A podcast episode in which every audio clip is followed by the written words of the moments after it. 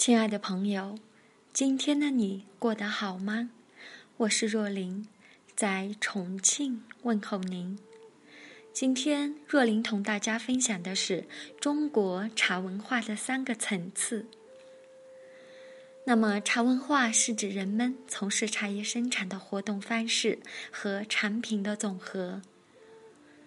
即有关茶叶的栽培、制造、加工、保存、化学成分及疗效研究等，也包括品茶时所使用的茶叶、水、茶具以及桌椅、茶室等看得见、摸得着的物品和建筑物。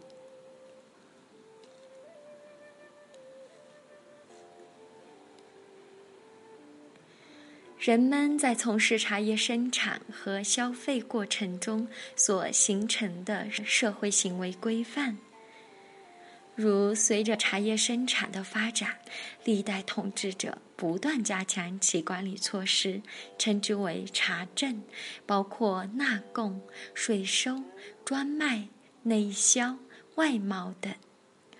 据《华阳国志·八志》记载。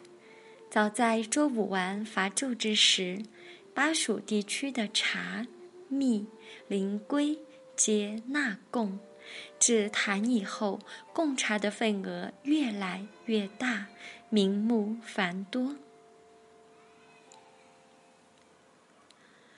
从唐代建中元年（公元780年）开始，对茶叶征收赋税，税天下茶七。竹、木、石取一，《旧唐书·识货志》，大和九年（公元835年）开始实行。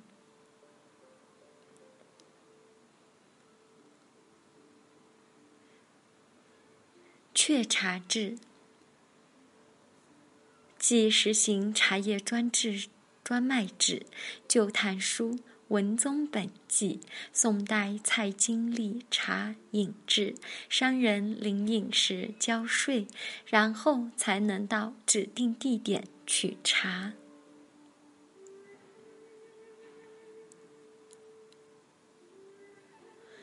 自宋至清，为了控制对西北少数民族的茶叶供应，设茶马司，实行茶马贸易。以达到以茶制边的目的，对汉族地区的茶叶贸易也严加限制，多番盘剥。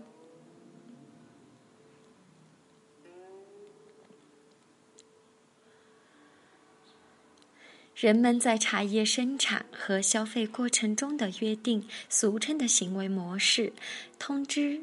通事以茶礼、茶俗以及茶艺等形式表现出来。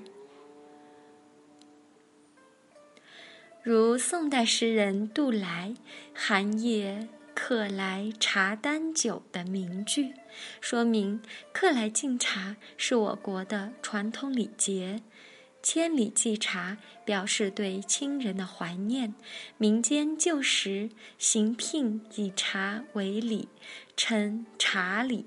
送茶礼叫下茶。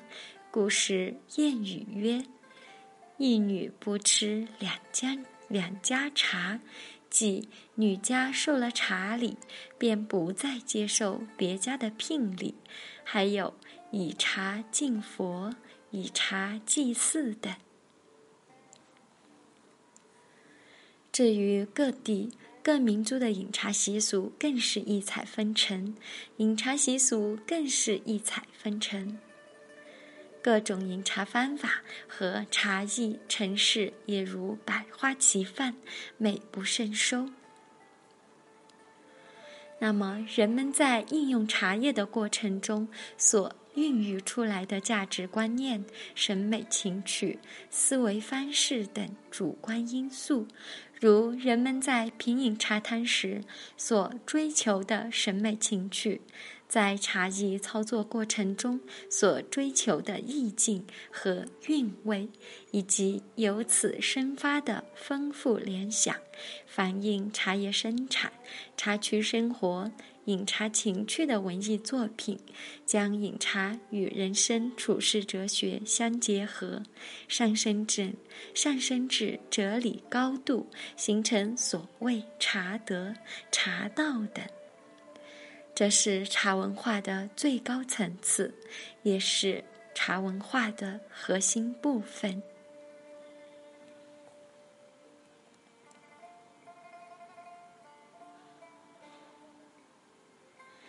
燕上阁和大家一直都在，我是若琳，给大家耳边的温暖和生活中的感动。今天的分享就到这里，感谢您的收听，明晚再会。